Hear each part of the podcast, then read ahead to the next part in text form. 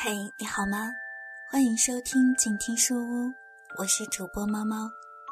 今天猫猫将和大家一起分享一本书《坐上冰火箭去太阳》，作者是盖尔·古崔特，译者是周长，由广西师范大学出版社出版。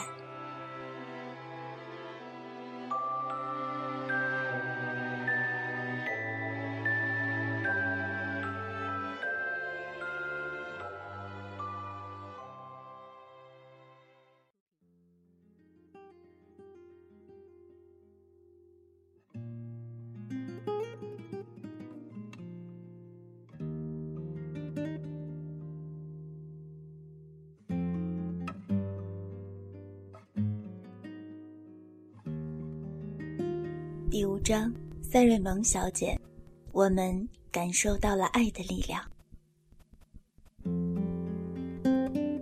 塞瑞蒙小姐到奥普托斯的时候才六岁，她到这里后的第一个傍晚，只是孤零零的一个人看着周围的小朋友们玩游戏，因为她谁也不认识，谁也看不到。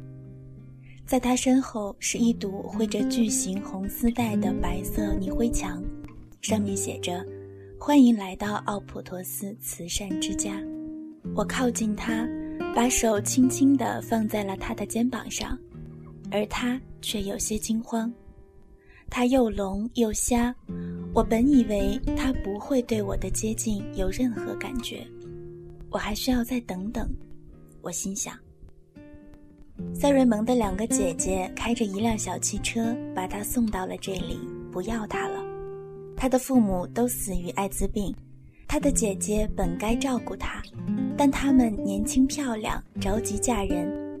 在柬埔寨，女人的生活质量主要取决于她所嫁的男人。不久前，他的两个姐姐才意识到，如果拖着一个患有艾滋病的妹妹，他们是永远没有希望找到一个好归宿的，不会有男人愿意娶她们。于是。他们就把塞瑞蒙送到了奥普托斯，他的姐姐给了维恩一个用发带捆着的塑料箱，里面是一些漂亮的新衣服。塞瑞蒙拒绝和姐姐们道别，他只是站在那里，又矮又小，不说一句话。当汽车开出大门，消失在了远处的村子和寺庙之中的时候，他开始嚎啕大哭。他哭了几个小时。为他的妈妈哭，为他的爸爸哭，为任何他所失去的东西哭，为任何离他而去的人哭。他当时可能还太小，还不知道用语言来描述自己的感受，就只是哭。塞瑞蒙是我到奥普托斯几周后被送来的孩子，也是我到那里后奥普托斯接收的第一个新孩子。我还在适应夜晚从寺里传出的吵得我无法入眠的诵经音乐，以及这些孩子的高棉语名字。我会用几个月的时间去了解他们的故事，还得去找那些知情者或者为孩子负责的成人们聊聊。我们的故事才刚刚开始，冥冥之中我已经开始刨根问底，探究他们的生活了。但深入了解这些孩子。把他们视为正常人，这需要更长的时间。而他们在进入奥普托斯之前所遭受的伤害等方面，还有很多未知的故事。可能是因为刚到奥普托斯的缘故，孩子们对这个陌生环境的恐惧心情，我能感同身受，也非常理解他们所遭受的心灵创伤：被抛弃，父母死亡。失去生命中所熟悉、所热爱的东西。于是我特别关照那些新来的孩子，在他们到这里的第一个夜晚，陪伴着他们，为他们办理登记手续，直到他们开始适应这里的生活。我也像他们一样，离家在外，我也需要与别人一起相互取暖。随着心扉的敞开，我开始思忖。爱一个可能随时死去的孩子，究竟意味着什么？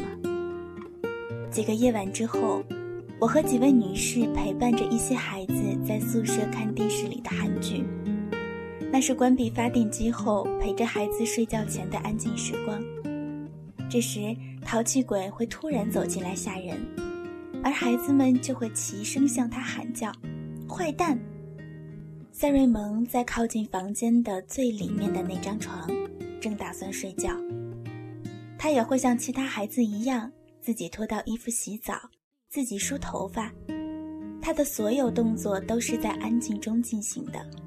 对于那些像他这样小的正常孩子来说，在陌生人的房间里是不会睡觉的，可能必须由家里的一个人哄着才能入睡。脱衣服和洗澡，可能也都是由妈妈帮着做的。而我们的小塞瑞蒙却完全学会了自己照顾自己。塞瑞蒙光着脚丫站在自己床上的垫子上，放下蚊帐，然后躺下。但过了一会儿，他溜出蚊帐，朝我坐的地方走来。他看了我一会儿，我微笑着对他说：“你好，塞瑞蒙。”接着，他摸索着坐在我的腿上，手臂紧紧地搂着我的脖子，把脸紧紧地贴在我的脸上，说了声晚安，就回到自己的床上睡觉了。他的头发还是湿湿的，他闻着自己的新睡衣散发出来的香味儿，安静地睡着了。接下来的几天，塞瑞蒙与我形影不离。他总来黏着我和他玩，就是不肯放开我的手。当另外一个孩子也试图坐在我的腿上时，他会把他们都赶下去。我有两个膝盖呀，我笑着说，而且满满的都是爱呀。他需要我的全部，两只胳膊，两个膝盖，还有我全部的爱。凯莲小姐走了过来，给我看她画的我的素描像。他虽然已经十三岁了，但还是无法忍受我把全部注意力放在了一个新来的孩子身上。在我每次给感冒的玛丽斯做姜茶的时候，凯莲也会流露出同样的神情。所有这些孩子都曾经拥有爱，而他们最需要的东西已被死亡。抛弃或背叛等残酷的现实抢走，有更好的办法可以满足他们的需求，但对我们而言，他们总在挣扎抵抗，经常做一些与他们预期相反的行为。他们只是通过打架、生闷气、攻击别人和提出要求等方式来确定自己不能说出来的感受。他们不知道如何表达自己的痛苦、需求。以及被抛弃的愤怒，这样的孩子有很多，他们很难与别人分享自己的感受，绝不会第一个向你敞开心扉，也永远得不到满足。第二年，我又回到了奥普托斯，这次我带来了一大箱的乐高玩具，那是由缅因州的朋友捐赠的，我以为有上千块乐高足够孩子们玩的了。他们会搭建起一个大东西的。我在房间外的走廊里拉开了皮箱的拉链，孩子们吃惊地站在周围，他们从来没想到会玩到这样的玩具。一天接着一天，乐高玩具堆儿渐渐变小，我成了乐高玩具的守护神。每次孩子离开的时候，都不让他们带走乐高玩具块儿。可是有一天。我去食堂的路上，看到科萨先生飞跑着穿过院子，放飞一个用三块乐高搭建起来的飞机，嘴里发出砰砰的撞击声。他非常高兴，注意力高度集中在自己的玩具上，这也让我大吃一惊。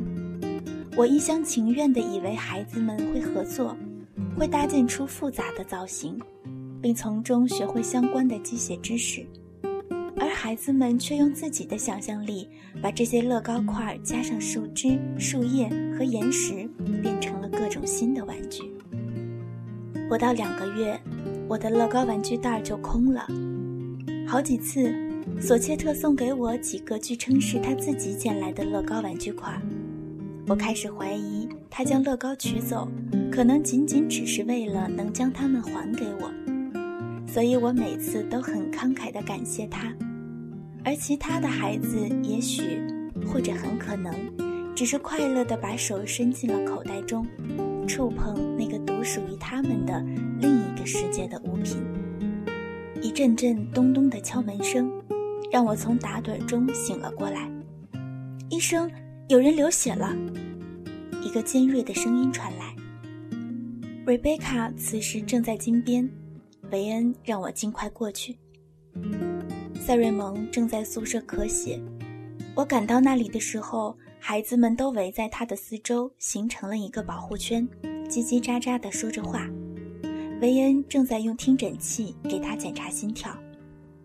凯莫尼夫人是一位成人患者，她一直在照看塞瑞蒙。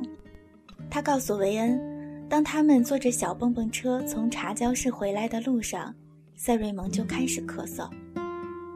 韦恩连续问了凯莫尼几个问题，用英语夹杂着高棉语。可能塞瑞蒙对肺结核药物过敏，吐出了红痰，别人误以为是血；也可能仅仅只是孩子晕车出现的红色呕吐物，而凯莫尼认为坚决不是，而且感觉有点被维恩的怀疑冒犯到了。当维恩用听诊器听着塞瑞蒙的心跳时，他要求每个人都保持安静。他知道，如果塞瑞蒙的心跳微弱，就说明他是内出血，只能让这个孩子等待死亡了；而如果他的心跳有力，那就可以推测他只是咳嗽时咳出的一点儿存积在肺部的血液。今天是周末，医院里的医生都回家了，要到周一才能上班。现在除了等待，没有其他能做的了。维恩告诉我。那些生病的孩子的健康状况会每况愈下。在美国，伴有肺结核的艾滋病儿童会被列入病危名单之中。塞瑞蒙不能进行任何抗逆转录病毒药物治疗，直到他的肺结核病被治好为止。而在柬埔寨，却没有足够好的医疗条件能处理今晚发生的特殊状况。多年以后，我问韦恩。像塞瑞蒙那样的病例，如果在西方国家一定会进行隔离治疗的，为何在奥普陀寺却允许他与其他的小朋友们一起玩呢？他的回答则是：死亡随时都可能发生在这些孩子们的身上，我们都没有想到他竟然能幸存下来，所以我们要以平常心对待，这很重要，如此他才不会害怕或放弃希望。后来，塞瑞蒙在奥普托斯的观察室里突然说饿了，我让凯莫尼去拿些食物来。波塞在那里陪我，他的父亲和母亲都死于艾滋病，所以他经历过这种焦急的时刻。他照顾过自己的父母，出现在这里也是想默默地支持我。他会做自己该做的事情。凯莫尼拿来了塞瑞蒙的晚餐。我离得很近的喂塞瑞蒙吃东西，凯莫尼拥抱了我，他很佩服我的行为，这也是他第一次表达对我的喜爱。同时，也是因为我们一同照顾塞瑞蒙，让我对他有了更进一步的了解。今晚，我们都成了这个孩子的妈妈。晚些时候，快要关灯之前，塞瑞蒙从床上爬起来，坐在地上吐血。孩子们在他身边围成一圈儿，但没有靠太近。他们知道这里谁是艾滋病患者，也清楚艾滋病病毒和血液的可怕。韦恩说，他可能是胃出血或者肺出血，也可能只是他经常咳嗽而导致的喉咙毛细血管出血。我们又躺回到了床上，我坐在塞瑞蒙的床边。他把我的手放在了他胸部的心脏上方，可能是为了缓解疼痛，也可能是为了缓解他的孤独。我轻轻地拍着他，直到他进入了梦乡。几乎是在半夜，凯莫尼来到了我的床前，说塞瑞蒙吐了很多血。我赶到塞瑞蒙床前的时候，维恩在他的胸前放了一大块冰进行冰敷，设法让他保持安静。也设法给他止血，血液鲜红，所以可能不是来自胃里。这些血液有可能来自他的肺里，但也有可能是因为咳嗽的太厉害而导致的咳血。维恩仍然希望是他的喉咙出血。塞瑞蒙看起来既虚弱又害怕。维恩尽力借着昏暗的灯光给他进行静脉注射。然而，越战期间，维恩因为在战地当医生而被炸瞎了一只眼睛。他的那只好眼睛又有白内障，所以在昏暗的灯光下很难找到血管。我们像举行某种神秘的仪式一样，把灯拿近。维恩虽然受过多年的医疗训练，但今晚他就是找不到血管。而现在更是办不到。韦恩非常疲惫，他昨天整晚都在照顾一个将死的男人，所以才让我留下来陪塞瑞蒙。从夜晚到黎明，我每隔一个小时就起来为塞瑞蒙的胸部换一次冰块，给他吃药，避免他咳嗽得更厉害。维恩告诉我。如果他所吐的血液是来自喉咙的话，我们只要让他不咳嗽，他就可能会被治好。哦，有那么多的如果。他的咳嗽再一次惊醒了我。他坐卧不宁，而且发着高烧。他的衬衣已经湿透，在他睡着的时候，冰块滚落了下来。赛兰戴着口罩和手套，安静地在患者中移动。在黑暗中轻声地安慰着一个受惊的妇女。我想起自己第一次来到这里的情景。瑞贝卡曾和我说过，在妈妈们一次次的摇晃中，这些孩子们来到了这个世界，而当他们离开的时候，却没人来摇晃他们。我抱起了塞瑞蒙，轻轻地在臂弯中摇动他。抚摸着他那因恐惧而通红的脸颊。黎明时分，我把手掌放在塞瑞蒙的额头上，他终于退烧了。我又一次听到了壁虎发出的啾啾声、狗叫声，以及奥普托斯里手风琴的声音。隔着两个房间，我都听到了维恩的呼噜声。赛兰借着烛光，在他的粉红色帐篷里读着英文。患者们发出阵阵呻吟，他们单薄的身体翻身时，塑料床垫上发出唰啦唰啦的声响。天亮了，我们才把塞瑞蒙抱回到他自己的床上。我坐在他的床边，抚摸着他的后背，他渐渐地睡着了。忽然，我仿佛看到了父母们彻夜未眠地照顾生病的孩子。我又热又累。更是忧心忡忡。我闭上了眼睛，似乎感觉到了父亲的触碰，那是他在我小时候发烧的时候用酒精给我降温时的触碰。我的视线渐渐模糊，一切都化成了眼泪。波塞的妹妹乔纳尼正在他的竹床旁做功课，她安静地走了过来，用她的笔记本给我扇风。她跪了下来。看着我的脸，问道：“您哭了吗？”我点了点头，说：“是的，我哭了。”他伸出手触摸着我的胳膊，他的触摸既轻柔又凉爽，我的心里好受多了。接着，他就回去做作业了。接下来的几天，塞瑞蒙的喉咙好了，没再流血。我送给他一个小洋娃娃，安慰他。希望他能早日好起来。其他的孩子们也过来坐在他的床上和他一起玩，或者凑近和他玩。只有他完全康复，才能跑出去和其他的孩子一起玩。在不确定塞瑞蒙是否能活下来之前，我不敢去问维恩这些问题。您是如何完全打开心扉去关心那些将死的孩子呢？您又是如何在这些孩子死后，接着关心下一个乃至下下个孩子呢？韦恩在以往的岁月中无数次见过死亡，在这个新世界，让那些携带艾滋病病毒的孩子长大成人是非常具有挑战性的工作。我们如何帮助那些患有艾滋病的人更好的生活？他们会有什么样的生活？他们能做什么？第一代患有艾滋病的孩子长大成人后，他们能结婚生子吗？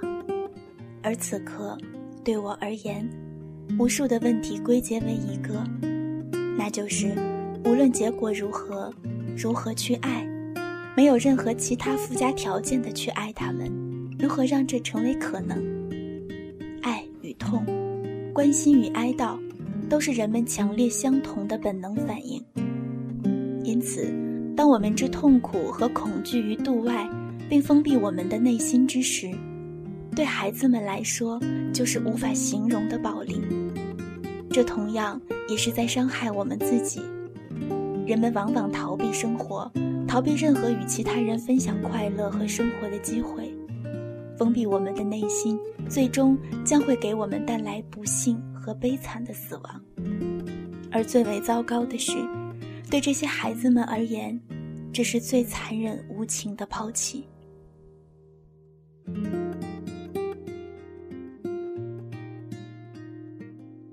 今天的故事就为您分享到这儿。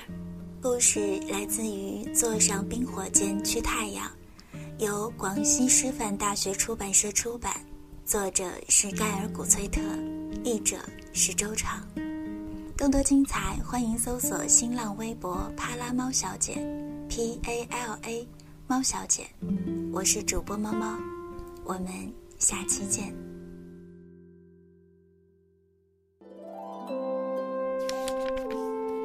读书是我们了解世界的方法，也是我们每天最好的娱乐。